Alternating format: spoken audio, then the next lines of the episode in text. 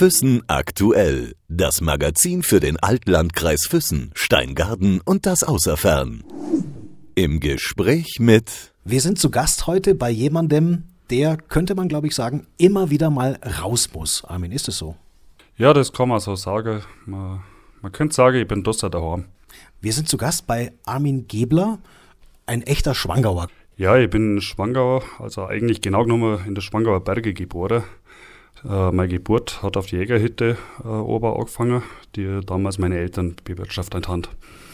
Und ja, man ist dann zwar äh, zur Geburt dann doch ins Krankenhaus nachgefahren, aber im Alter von fünf Tagen war ich schon wieder da und bin gleich der erste Sommer da geblieben. Wie würdest du dich selbst beschreiben? Was bist du für ein Mensch? Puh. Ja, sagen wir so, wenn du für mich Schuhplatz suchen willst, dann brauchst du einen sauguten Schreiner, einen ganz einen großen Spezialisten. Was bin ich für ein Mensch? Bin in der Natur aufgewachsen, eben auf der Alp von den Eltern und habe das da schon von Klur auf recht intensiv miterlebt und das hat mich bis heute nicht loslassen. Und ja, ich versuche so viel wie möglich in und mit der Natur zum Leben. Da fühle ich mich ein bisschen wohler als bei der Gesellschaft. Jetzt fragen sich manche vielleicht, ähm, warum sind wir heute bei dir zu Gast? Wieso haben wir dich ausgewählt für unsere Serie, für unsere Podcast-Serie im Gespräch mit? Man könnte schon sagen, du führst eher ein ungewöhnlicheres Leben als die meisten anderen. Ja, mittlerweile schon. Ja, es hat ungewöhnlich angefangen. Es ist nachher aber eigentlich dann doch mal zwischendurch recht gewöhnlich geworden. Habe ganz normal eine Schule besucht, habe nach der Schule eine Lehre gemacht in der Sparkasse in Vierse und habe da eigentlich noch vorgehabt, auch so ein Leben als Banker zu führen, mein Leben lang. Aber es ist dann doch ein bisschen anders geworden. Irgendwie war das nachher doch etwas meine. Und ja, da bin ich dann nach der Lehre, war ich eine Weile in der Sparkasse und bin dann zur Bundeswehr gekommen. Und da, wo ich nachher, wo es zum Gange ist, wieder zurück zum Gange in das Bankerleben, habe ich dann schon gemerkt, oh, das ist nichts für mich und habe geschaut, was man da sonst so tun kann. Ja, und dann hat mir ein Freund mal Indien ins Ohr gelegt und dann bin ich statt zur Sparkasse zum Gang erst einmal nach Indien abgehauen und habe da mal einen Winter verbracht und mir mal eine andere Kultur angeschaut. Jetzt muss ich gleich mal zwischenfragen. Ähm, wir wollen ja natürlich auch in deine Geschichte so ein bisschen eintauchen auch und vielleicht auch versuchen zu verstehen, warum sich bei dir das alles so entwickelt hat. Was hat dich denn bewogen, damals Banker zu werden? Das ist ja ein Beruf, bei dem man schon sehr tief in dem ganzen System, in dem ganzen Wirtschaftssystem auch drinsteckt. Ja, wahrscheinlich die, das geordnete Leben, was man als Banker hat. Die, äh Stabilität. Als äh, Kind auf der Alp äh, aufzuwachsen, was heißt, jeden Sommer umzuziehen nach oben, im Herbst wieder runter. Jeden Sommer aus dem Freundeskreis rausgerüstet zu werden, das war manchmal als Kind gar nicht so toll. Dafür ist man mit der Natur entschädigt worden, das war wieder das Feinere. Und wahrscheinlich habe ich als Jugendlicher eher nachher versucht oder, oder das Interesse gehabt, lieber ein bisschen stabil in der Gesellschaft zu sein als wahrscheinlich als Gegenpol als zu dem, was man als Kind so verlebt hat. Aber ja, das war immer nach, nach ein paar Jahren dann doch langweilig. Du hast gerade schon gesagt, Armin, deine Kindheit, deine Jugend, das war sehr unterschiedlich. Die Winter, die Herbste, die Frühjahre unten im Tal verbracht, die Sommer oben auf der, auf der Alp, rausgerissen aus dem Freundeskreis. Also da bist du schon zweigleisig gefahren quasi. Ja, auf jeden Fall. Das, Im Sommer war das halt immer ganz was anderes.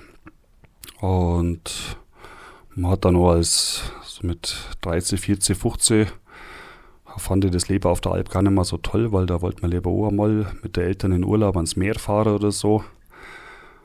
Und als Teenager nachher und in der Lehrzeit, da war es noch in der Oper zum sein, weil der Depper dann lieber abends mal mit freien Foot gegangen, aber da musst du jeden Abend auf, weil da auf der Alp Ober auch noch ein bisschen helfen musst. Und die Eltern haben man halt auch braucht, man hat da halt auskennen. Warst du guter Schüler in der Schule? Ja, ich habe mit dem Lernen recht äh, leicht da, war aber trotzdem eigentlich recht faul und war sogar zu faul zum Abitur machen und habe noch eine Lehre, eine Lehre gemacht, weil ich gemeint habe, ich möchte ein bisschen Geld im Sack haben. Ich muss nochmal darauf zurückkommen. Ähm, die Kindheit, hast du gesagt, viele, viele Jahre natürlich oben auf der Alp verbracht. Wie ist es, wenn man den ganzen Sommer da oben ist? Ja, es ist einerseits ist es der allergrößte Spielplatz oder Garten, den irgendwer in Schwager als Kind gehabt hat. Wir haben da ein ziemlich großes Areal gehabt, wo Bruder und ich äh, uns frei bewegen haben können. Das Klettern hat uns der Vater verboten, aber ansonsten haben wir eigentlich so ziemlich alles durch dürfen. Wir haben da als Kind gelernt, uns an Murmeltiere anzuschleichen und die zum Streicheln. Und man ist regelmäßig beim Schwammelsuchen äh, mit Gamsberg zusammengestoßen, fast schon ja, man ist ziemlich viel Zeit draußen. Äh, man hat dann als Jugendlicher oder hin und wieder schon hier müssen. Und da erlebt man die Natur dann schon viel intensiver als Leute, die einmal in der Woche Bergtour machen oder Wanderung machen. Das ist, wenn man jeden Tag da draußen ist, nachher kriegt man da schon mehr mit, wie das alles so zusammenhängt. Also es hat dich schon sehr geprägt, die Zeit da oben, aber trotzdem hast du dich entschieden, dann äh, einen Beruf zu erlernen, der weit weg ist von dem, was du in deiner Kindheit erlebt hast. Ja, als Kind habe ich auf der Hütte immer wieder wo helfen müssen, beim Melker oder auch im Ausschank manchmal. Und da hat mir es aber gar nicht so Spaß gemacht und ich habe nachher gemeint, das machst du eine Banklehre, weil die in der Bank, die arbeiten müssen, die eh zu viel, die hocken ja bloß rum den ganzen Tag. Das war so als 14-Jähriger meine Überlegung hinter dem Job. Man hat auch gehört, dass man da gut Geld verdient. Das war auch ganz interessant. Wie ging es dann weiter bei dir? Du hast dann die Ausbildung gemacht zum, zum Bankkaufmann, oder? Und dann ziemlich schnell gemerkt, das ist doch nicht das, was ich irgendwie machen möchte. Ja, ich habe die Lehre gemacht und danach noch eineinhalb Jahre in Füssen in der Sparkasse gearbeitet. Und da sind schon immer öfters Zweifel aufgekommen, ob das das ist, was ich gemeint habe. Und dann habe ich zur Bundeswehr müssen. Und mit ein bisschen Abstand ist es nachher noch deutlicher geworden, dass ich in der Bank glücklich werde. Und hab dann, bin dann nach der Bundeswehr gar nicht mehr zurückgekehrt. Habe dann in einer schwangerer Baufirma noch kurz einen Job angenommen und bin drei Monate später das erste Mal nach Indien gereist. Da habe ich mir dann mal das Land angeschaut wie, und die Leute, wie die dort leben zu Indien oder dem Thema Indien kommen wir gleich nochmal. Ähm, nochmal ganz kurz zurück auch zum, zum Banker. Den stellt man sich ja vor als Anzugträger mit Krawatte, geschniegelt und gestriegelt, wie man heute sagt. Aber das warst du ja eigentlich auch nie, oder? Nein, nicht wirklich. Und war manchmal wie ein Faschingskostüm. Ich habe sogar Scherze gemacht, äh, dass ich am 11.11. .11. Neujahr feiere. Und dass in der Sparkasse gar keiner merkt, dass ich jeden Tag mich bloß verkleidet tue. Aber ich habe es selber auch so recht gewusst. Und ja, heute kann ich mir das gar nicht mehr vorstellen. Bin zwar froh, dass ich die Lehre gemacht habe, gelernt hat man da was, ähm, aber ich möchte sowas nie wieder machen. Das war auch die Zeit, in der du so ein bisschen, ja, du warst ein Rocker. Ja, Rocker ist vielleicht ein bisschen übertrieben, aber äh, war Motorradfahrer war mein großes Interesse damals. Habe ich Sommer wie Winter äh, recht intensiv ausgelebt und Bio dem örtlichen Rockerclub und denen Leute rumgegangen, die ja, die waren alle ein bisschen so im System, ein bisschen äh, undurchschnittlich. Und das waren immer schon Leute, die mich angezogen haben. Wie passt es zusammen, der Schlipsträger mit Anzug auf der einen Seite, auf der anderen Seite der auf dem Motorrad in der Kutte? Ja, das war wahrscheinlich gerade der passende Ausgleich und der passende Gegenpol, den ich gebraucht habe. Wahrscheinlich, weil ich in der Bank was da habe, war so jetzt so das Ganze, das meine war. Es war nachher auch wieder Faschingskostüm in die andere Richtung. Und dann bist du nach Indien gezogen. Für wie lange Zeit? Ja, das waren äh, drei Monate beim ersten Mal. Und war natürlich, ich war 21 Jahre alt damals, war sehr beeindruckend. Bin kreuz und quer durch ganz Indien gekommen, bin nach Kaschmir hochgekommen, in, ins Bergland, wo damals so ein Krieg war äh, zwischen verschiedenen politischen Parteien in Kaschmir. Bin da als Tourist zwar verschont worden und habe jetzt bis auf ein paar Querschüsse wirklich viel mitgekriegt. Ein Haufen Kontrollen waren überall. Ja, und bin dann wieder zurück nach Delhi und dann äh, äh, mit dem Motorrad nach Südindien gefahren. Und ja, war sehr beeindruckend, äh, war recht interessant. Andere Religionen, andere Kulturen. Und in Indien hast du alle 150 Kilometer andere Religionen und andere Kultur. Also das war recht vielfältig, was man da so erlebt hat und von hohem Bergland bis Wüstenland bis alles Mögliche und zum Schluss nach Meer unten, die schönen Strände in Indien. War sehr beeindruckend, ja. Es war immer das Land, wo ich immer hin wollte. Schon als Sechsjähriger, wo ich äh, Mowgli und das Dschungelbuch gehört habe. Ich wollte immer mal in das Land, wo man mit Rupien zahlen kann und mir das einmal selber anschauen. Du hast gerade gesagt, Armin, das waren knappe drei Monate. Das hat dich aber so beeindruckt, dass du irgendwann auch wieder zurück wolltest. Ja, ja. Ja, nach der ersten Reise habe ich da viel gesehen, viel erlebt, aber das wenigste davon wirklich richtig verstanden.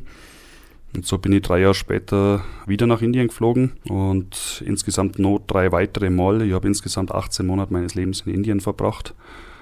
Ja, und dann im Laufe der Zeit dann doch einiges verstanden. Und äh, gerade über die anderen Religionen, ja, dass die mit anderen Wörtern, aber letztendlich das ganz Gleiche wollen wie mir auch. Und mal in Indien kann man das halt alles richtig intensiv mitleben. Und ich war bei Hinduisten zu Gast, ich war bei Moslems dort zu Gast und bei Buddhisten. Ja, war bei allem recht gemütlich. Wie hat es deine Denkweise verändert, das, was du da unten in Indien kennengelernt hast? Das hat mich im Laufe der Zeit sehr äh, verändert Vor allem, als ich irgendwann einmal gemerkt habe, ähm, bei uns ist es eigentlich so, dass die Leute irgendwie sich erst anlächeln, wenn man sie kennt und wenn man sie mag. In Indien ist es so, dass so lange lächelt wird, bis man einen Grund hat, sie nimmer an. Ansonsten lächeln sie dort alle Menschen an. Und das habe ich versucht, mir im Laufe des Lebens anzueignen, weil das ist ein schönerer Umgang miteinander. Das fällt mir besser. Das heißt, die Zeit hat dein Leben schon gravierend beeinflusst. Was hast du da aus der Zeit mitgenommen für dein späteres Leben? Äh, ja, das hat wahrscheinlich auch Erinnerungen an Kindheit wieder aufgerufen. Ich wollte nachher so als Teenager und junger Erwachsener, wollte ich eigentlich von Alp und Berge überhaupt nichts mehr wissen. Das war alles bloß noch anstrengend und habe es ja auch lang noch gemacht gehabt. Aber nachher so mit Ende 20 ist eigentlich das ganz gewaltig, äh, der Ruf der Natur wieder in mir aufgekommen und bin öfters wieder im Berg gegangen. Und ich habe zwischenzeitlich in München gelebt, et etliche Jahre. Bin dann noch wieder zurück nach Schwangau gezogen. Ja, und irgendwann einmal äh, war ich plötzlich auf die Jäger geguckt und habe mir gedacht, Herrgott, Alpiert kommt bei eigentlich auch einmal machen. Und dann habe ich mich im Ortsteil Horn äh, beworben, um Alteberg und Kofelalm. Und die habe ich drei Jahre später dann gekriegt und habe sie drei Sommer lang gemacht. Und ja, da oben habe ich quasi meine Lehrzeit als Hirt dann gehabt. Nach all den Zeiten, auch im Ausland, dir war aber immer klar, dass du nie wieder in das System zurück möchtest. Zu dem Zeitpunkt hätte ich eigentlich auch nach den Indienreisen und so weiter äh, eigentlich so langsam wieder Lust gehabt, so richtig ins System zurückzugangen. Aber es war eben äh, dann auch die Möglichkeit, da auf die Alp zu gehen. Ich habe die äh, Alpen schon kennt. Das ist ja die Nachbaralp, äh, wo ich aufgewachsen bin. Und das war nachher so reizvoll, dass ich die Idee jetzt so ganz wieder in ein normales, festes Arbeitsverhältnis, wo man mehrere Jahre jeden Tag das Gleiche macht, das war dann doch wieder uninteressant. Da war die Alp interessanter.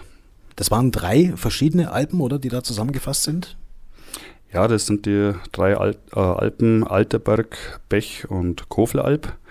Da wechselt man zwischen den Hütten hin und her. Man fängt am Alterberg an, siedelt über Bech zur Kofelalp und Ende August geht es mehr retour und vom Alterberg fahrt man dann wieder ins Tal ab. Du hast ja keine von den drei Alpen bewirtet, das heißt, da bist du ja ganz weg von der Zivilisation. Ja, da ist auch recht ruhig drüber gewesen.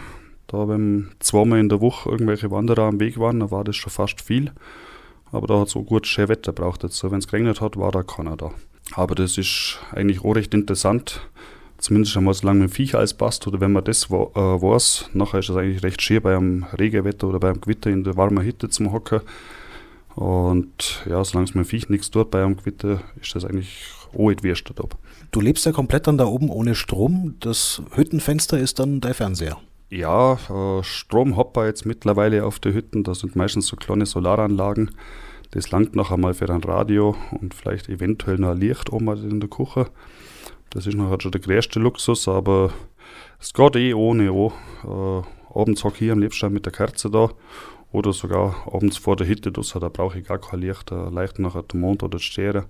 Das ist nachher hell genug. Ich wollte gerade fragen, was macht man dann die ganze Zeit, wenn man da oben alleine ist? Auch die Abende, ich meine, tagsüber bist du wahrscheinlich unterwegs, äh, schaust nach dem Vieh, aber die Abende, lange Abende, was macht man da die ganze Zeit? wenn man ganz alleine ist? Ja, tagsüber bin ich beim Viech, meistens äh, der ganze Vormittag. Wenn irgendetwas fällt, dann auch Nachmittag. Wenn es heiß ist, mache ich Mittag eh eigentlich normalerweise auch nicht viel, weil es da zu heiß ist. Äh, weil ich habe ja den ganzen Abend derweil und wenn mal nichts ist, äh, kann man auch abends arbeiten. Wenn es dann nicht mehr so heiß ist, gerade im Juli, äh, ist abends eigentlich zum Arbeiten feiner als tagsüber. Flacke ich mir mittags lieber ein, zwei Stunden an. Dann mache ich abends ein bisschen gemütlich Brennholz und oder man kümmert sich eben um Pitte oder kocht sich was Feins. Und ja, hin und wieder hocke ich mir einfach mal ein, zwei Stunden einfach vor der Hitte hinaus und schaue da alles an.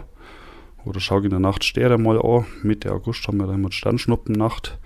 Da flacke ich eigentlich am liebsten auf der Bank vor, vor der Hitte und schaue in den Himmel auf und zählt Sternschnupper. Man hat viel Zeit zum Nachdenken. Über was denkt man danach, wenn man so viel Zeit hat? Oh, ja, über alles. Da kommt alles Mögliche hoch es ist so, Alpsommer ist, so, ist schon immer so ein Selbsterfahrungstrip. Äh, man kommt dem nachher über kurz oder lang nicht aus. Und, aber das gehört auch dazu, das ist schon das Interessante, man lernt sich dann auch selber kennen. Ist es vergleichbar mit dem Leben in gewisser Weise, das auch ein Mönch führt? Ja, ich war jetzt noch nie ein Mönch, aber ich kann es mir schon vorstellen. Es ist, es hat definitiv was von einem Eremit an sich. Ich sage immer, man muss sich selber mögen, nachher kommt man mit der Einsamkeit gut klar, weil man ist nicht einsam. Und wenn man mit sich selber auskommt, nachher kommt es auf, hundertprozentig. Das ist ja bei dir sehr kontrastreich. Den Sommer verbringst du quasi auf der Alm. Seit mehreren Jahren bist du für die Filserbauern aktiv auf der Sebenalb. Und die Winter, die verbringst du dann auf Skihütten oder gewöhnlich in den letzten Jahren war es so, gell? Ja, seit äh, acht Winter mittlerweile arbeite ich im Tirol auf verschiedenen Skihütten, mittlerweile als Kellner. Und ja, ist halt der Auffülljob. Man muss im Winter auch Geld verdienen. Vom Hirtenlohn kann ich leider das ganze Jahr leben. Äh, es hat aber auch was ähnliches zur Hirterei äh, böse Zunge behaupten, dass im Winter das gleiche tue wie im Sommer. Ich schaue, dass die Rindviecher zum Fressen und zum Saufen kriegen. Aber es ist ja auch wieder ein Kontrast in deinem Leben. Im Sommer bist du quasi, du hast das Stichwort Eremit genannt, äh, da bist du einsam, da bist du eigentlich eher derjenige, der nur für sich selbst ist. Und im Winter hast du genau das Gegenteil. Da hast du hunderte, wenn du jetzt als Kellner arbeitest, auch, äh, das ist ja ein Riesenbetrieb auch. Das ist also ein kompletter Kontrast. Ja, schon. Wobei jetzt auf der Seberalm ist das auch nicht mehr so eremitenmäßig, weil da ist beim scheren Wetter gegangen da doch ganz schöne Mengen an Wanderer durch. Da ist ein Bergbau in der Nähe und als einsam bin ich auf der Seebalm jetzt auch wieder. Es ist im Winter, die viele Leute habe ich nachher auch bloß sechs Stunden um mich rum. Das geht nachher schon. Und ich will ja auch zu menschenscheu werden. Das, nachher nachher wird es ja auch langweilig. Aber du brauchst den Kontrast. Ja, schon. Das ist, mag ich in alle Dinge des Lebens recht gern. Du bist mehrere Monate ja mit dem Vieh sehr intensiv beieinander. Du bist in der Natur aufgewachsen. Baut man zu dem Vieh einen besonderen Bezug auf? Wie ist das bei dir? Ja, auf jeden Fall. Das, ähm, ich habe einige Viecher jetzt schon die ganze Alpzeit, die ganzen vier Sommer, wo ich jetzt schon äh, auf der Seberalp bin. Habe ja Mutterkuhherde, da ist meine älteste Kuh, dort ist 13 Jahre alt. Und gerade bei der Mutterkuhherde ist, ist die intensive Beziehung zum Vieh ganz wichtig. Dadurch kriegen wir unsere Mutterkuhherde recht friedlich und äh, das ist ein wichtiger Bestandteil meiner Arbeit, die, die, Kontaktpflege zum Vieh, weil die sorgt dafür, dass das Viech auch äh, so menschenscheu wird und dann mit Wanderer oder Hundebesitzer keine Konflikte entstehen oder keine Probleme entstehen. Und sagt man ja, ein guter Almhirte, der kennt jedes einzelne Stück von seiner Herde. Ist das bei dir so? Ja, im Groben und Ganzen auf jeden Fall. Man hat sicher immer besonders auffällige Viecher oder besonders verschmuste, ähm, wo, man, wo man besser kennt. Äh, manche Viecher schauen sie recht ähnlich, jetzt gerade wo man heutzutage viele Viecher hornlos sind. Ähm, aber die erkennt man dann wieder als Gruppe. Aber die meisten kenne ich eigentlich einzeln und individuell, vor allem die mit irgendwelchen besonderen Charaktereigenschaften. Jetzt war der diesjährige Alpsommer jetzt nicht wirklich ein 100% erfolgreicher, so muss man es glaube ich sagen. Ihr hattet, äh, glaube ich, zwei Todesfälle. Wie ist es dann für dich als Alphirte, wenn du nach dem Sommer quasi dann zwei beklagen musst? Ja, fein ist es. Der Leber wäre es mir, wenn wir, wenn ich alle Viecher gesund und lebend runterbringen hätte können und wir unsere Viecher nachher auch schmecken hätten dürfen oder können. Man tut es nicht, wenn was passiert ist. Aber es ist in beide Fälle so, dass ich, dass ich nichts dafür kann. Die eine ist vermutlich aufgrund von einem Blitzschlag abgestürzt.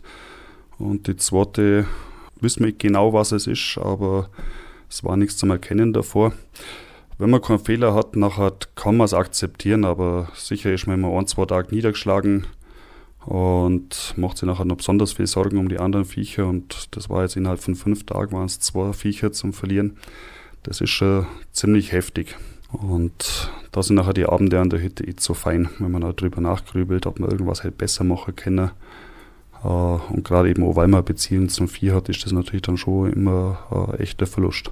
Jetzt haben wir schon gehört, Armin, ähm, dein Leben ist sehr, sehr unterschiedlich gestaltet. Es hat sich sehr, sehr unterschiedlich entwickelt auch. Ein Thema, das haben wir jetzt noch gar nicht so richtig angekratzt, äh, ist so das Thema Familie, Frauen, Kinder, äh, heiraten etc. Das ist irgendwie für dich gar nicht so ein Thema, oder? Ja, da müsste man halt eine Partnerin finden, die da rein passt. Das ist Familie wäre sicher auch auf der Seberalp möglich, verlangt allerdings dann auch gewaltigen Einsatz. Und ja, bisher hat das jetzt so hingehaut und eigentlich bin ich jetzt so langsam schon zu alt, um selber eine Familie zu gründen. Hattest du jemals so den Wunsch, Vater zu werden, Kinder in die Welt zu setzen? Oder warst du vielmehr zu sehr auf dein eigenes Leben konzentriert? Hm, so mit Anfang 20 äh, war das eigentlich schon ein konkretes Ziel, was ich auch bald umsetzen wollte. Äh, ja, aus heutiger Sicht bin ich ganz zufrieden, dass ich das jetzt so gemacht habe. Da war ich damals eigentlich noch viel zu jung dafür, aus heutiger Sicht. Hätte ja auch bedeutet, oder hätte ja auch eine gewisse Rückkehr in das System wieder bedeutet. Ja, das wäre mit Sicherheit nötig dazu. Oder der hätte es auf jeden Fall viel einfacher machen. Und klar, meine Freiheit wäre eingeschränkt dadurch. Aber man kriegt ja dann auch was anderes dafür. Man kriegt ja da auch Ausgleich dafür. Du hast ja noch einen älteren Bruder, dein Bruder Bernhard, zwei Kinder, also du bist zweifacher Onkel, oder? Äh, ja, und eigentlich noch mehrfach, weil ich noch ein paar Cousinen habe und deren, deren, deren Kinder sehen mich da eigentlich auch wie ein Onkel, besuchen mich eigentlich auch fast jedes Jahr auf der Hütte oben einmal ein, zwei Nächte. Und es ist schon mal eine rechte Freude für mich, äh, wenn ich andere Kinder das äh, erleben lassen kann, was ich meine ganze Kindheit erlebt habe. Das wollte ich gerade fragen. Bist du ein guter Onkel, so, so ein richtiger Onkeltyp, den man sich so vorstellt? Ja, ich bin recht gerne Onkel. Äh, das ist mir eigentlich auch lieber als Vater zum sein, weil als Onkel muss man jetzt streng sein. Und ich schaue dann eigentlich, wenn ich mit meinen Nichten oder, oder Neffen unterwegs bin, dass ich mit denen bloß Gaudi und Blödsinn mache. Eben ein bisschen verzehre, wie sie das gehört für einen Onkel, dass man da ein bisschen mehr darf als daheim bei den Eltern. Jetzt, wenn man so ein unterschiedliches Leben führt oder so ein Leben mit so vielen Kontrasten, dann muss ich schon auch mal die Frage loswerden, wie siehst du die Welt, in der du lebst? Wie siehst du das System, in dem wir leben? Wie siehst du deine Umwelt oder was denkst du über die Art und Weise, wie wir, die Mehrheit, sagen wir es mal so, wie wir leben? Ja, ist gerade am, äh, am Ende vom Albsommer, wenn man so richtig neu gewachsen wieder ist ins Leben, ist meistens, wenn man so, so richtig ober oberst hat, nachher ist eh schon wieder Almabtrieb. Und aus der Perspektive kommen mir schon viele Aspekte unseres Lebens oder unseres gesellschaftlichen Lebens recht komisch vor und recht unnatürlich. Aber ich denke mir, man muss jeder selber wissen, wen er will. Das haben wir ein Thema noch gar nicht angeschnitten, das ist so das Thema Reisen. Gut, Indien, das war ein großes Thema, aber das hat mehr für dich bedeutet als nur eine Reise. Wenn du heute auf Reisen gehst, dann sind es aber auch eigentlich meistens Länder, in die auch kein gewöhnlicher oft fährt, oder? Ja, äh, ja, meine letzte Reise war auch wieder recht intensive. War in der Nähe von Indien, ich war in Nepal. Ich war dort auf einer Hochzeit geladen von einem Sherpa, mit dem ich hier be, befreundet bin. Und bin da im April vor zwei Jahren nach Nepal runtergeflogen. Und ja, drei Tage später war nachher dieses Erdbeben in Nepal und ich bin mitten in Kathmandu gestanden und habe das volle Backe abgekriegt. Du hast es überlebt, also äh, bist knapp vorbei geschrammt. Ja, es war sauknapp, aber ich habe es unbeschadet und unverletzt überlebt. Habe das Glück gehabt, dass ich nichts Schlimmes sehen müssen habe in dem Moment ähm, wo die Leute um mich herum ist niemandem was passiert oder die, die Freunde, die mich eingeladen gehabt haben, ist nichts passiert und deswegen haben wir dann noch drei Tage später die Hochzeit durchgezogen, äh, damit auch wieder was Schönes in dem Land passiert. Aber es war schon, das Erdbeben war schon eine sehr intensive Erfahrung, vor allem es hat dann auch im Stundenrhythmus Nachbeben gegeben und das zermürbt die dann in zwei, drei Tagen. Da verlierst du komplett dein Vertrauen in die Welt, dass man da überhaupt leben kann und weiß überhaupt nicht, wie das irgendwie jetzt weitergegangen soll. War da schon recht froh, als ich zum Schluss noch im Flugzeug äh, Cockpit und das abgehoben ist und das jetzt wieder sich entspannen konnte. Und das hat mich doch dann noch ein halbes Jahr lang ganz schön intensiv beschäftigt. Inwiefern? Ja, es, äh, erstens immer, wenn ich auf irgendwas Wackeligem gestanden bin, habe ich einen Schreck gekriegt. Und ja, ich war da schon recht traumatisiert man denkt da schon dann nochmal ganz anders über das Leben nach. In gewisser Weise ist mir da mein Leben nochmal neu geschenkt worden. Ich feiere den 25. April als mein zweiter Geburtstag jetzt.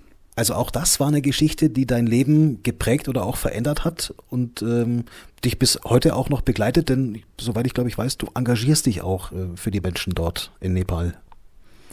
Ja, das ist richtig. Ich habe äh, in dem Sommer nach dem Erdbeben habe ich einen äh, Sherpa äh, zu mir auf der Alm eingeladen, äh, der den Sommer bei mir verbracht hat, damit er Deutsch lernen kann und dass er unsere Kultur ein bisschen lernen kann.